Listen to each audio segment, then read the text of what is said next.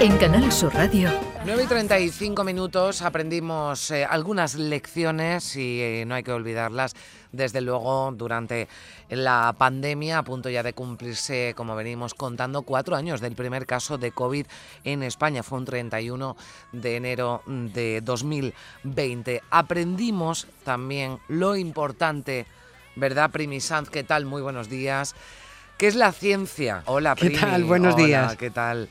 Aprendimos, eh, decía, durante la pandemia, ¿no? La importancia de la ciencia con la rapidez con la que se encontraron, y lo, lo hablábamos antes con Amos, ¿no? Pues esas vacunas que se fabricaron y se distribuyeron esas vacunas. Y de ciencia, pero en este caso relacionada con el turismo, vamos a hablar a continuación, porque la Fundación Descubre ha ido de nuevo a Fitur, que se está celebrando todavía este domingo, este fin de semana ya abierto al público en general, y ha presentado ese proyecto Primi de turismo científico. Es una iniciativa nacional, pero que nace aquí en Andalucía. Sí, empezó en el año 2017 en colaboración con la Junta de Andalucía y lo que ha permitido todo este tiempo y esta propuesta es crear una red importantísima con 104 promotores de turismo científico. Se organizan en torno a unas 200 actividades, tiene una página de internet propia y tiene un manual de iniciación al ah. turismo científico. Entre otras cosas, 10 rutas para recorrer Andalucía con la ciencia como leitmotiv. Bueno, pues vamos a preguntarle por ello, ¿verdad? Teresa Cruz, que es la directora de la Fundación Descubre. Hola Teresa, muy buenos días. Hola, muy buenos días. Bueno, buenos días, Teresa. Qué, interesante esto del turismo, el turismo científico.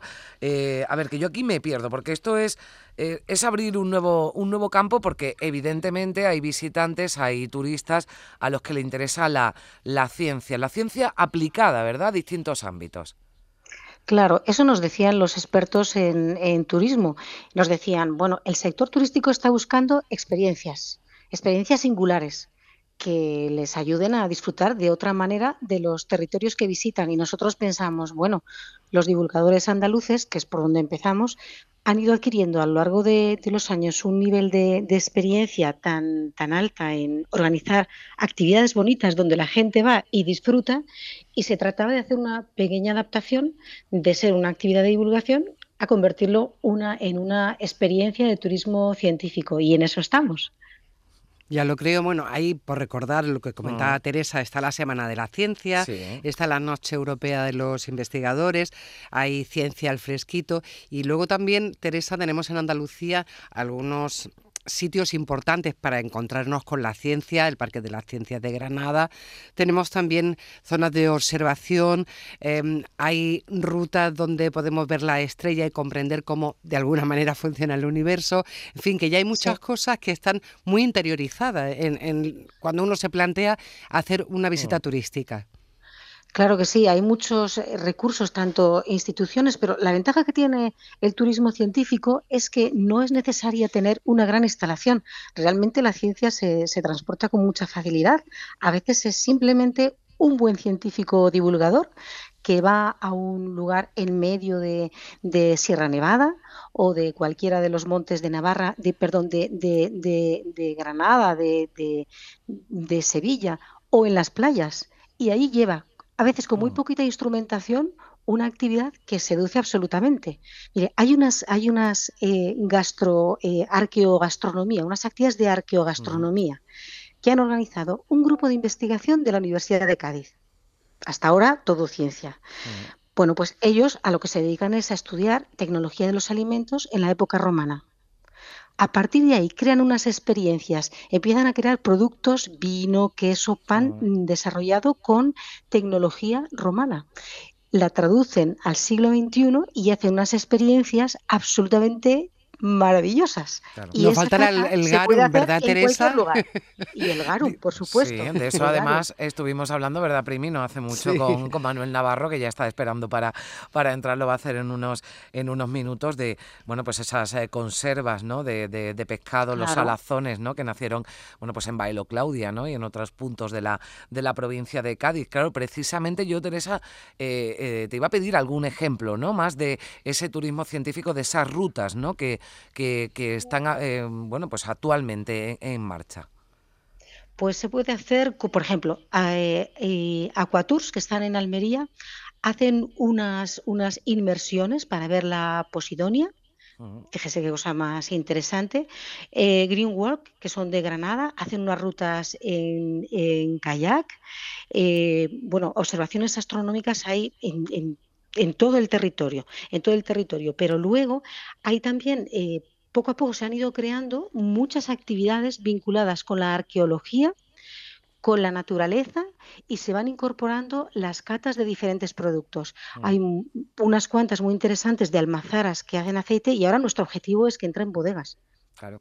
En eso hemos estado trabajando en Fitur, viendo las bodegas andaluzas que se están, que están haciendo eh, actividades turísticas y animándoles a que desarrollen alguna actividad específica vinculada con la ciencia. Es decir, que las personas vayan a disfrutar del producto, pero conociendo, aprovechando también para adquirir conocimiento científico de una manera amena e incluso divertida.